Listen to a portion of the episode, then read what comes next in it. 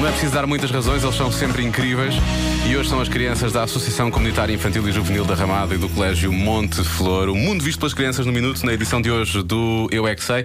A pergunta de hoje é maravilhosa. E ainda bem que é colocada a crianças e não a adultos, porque a adultos seria uma coisa muito pior, de certeza. Muito pior, podia, podia ser dramático até. Podia não é? mesmo ser dramático, Pois, sim. se ficasses invisível, o que farias? Peço desculpa, tive que cortar isto só para eh, dar os, eh, a homenagem devida, ou fazer a devida homenagem a Mário Rui pelo novo genérico do Eu É Que Sei, que está muito giro. Está muito bonito. Está muito giro. Muito Parabéns. obrigado, Mário. Eu é que sei. O mundo visto pelas crianças. Eu fiz assim "Hum", e depois cheguei indizível e eu roubei o telefone ao meu pai. Vocês transparente. Pessoas transparentes eu não conheço. Mas Se tu fosses transparente, tu fazias o quê? Fazia uma coisa ao dinossauro.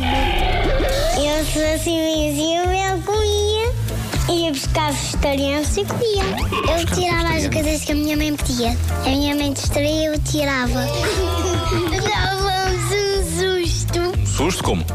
Hum, bu- Nós vamos tirar as coisas e vão dizer quem está a fazer isso? Vão dizer esta casa está assombrada? Tu fazias o quê se ficasse transparente assim de repente? Gracinha. Gracinhas? Se tu fosses um super-herói e agora ficavas invisível, era o teu superpoder, o que é que tu fazias? Conseguíamos salvar o mundo invisível. Quebrou feitiço, quebrou feitiço, quebrou feitiço. Eu roubava as coisas às escondidas.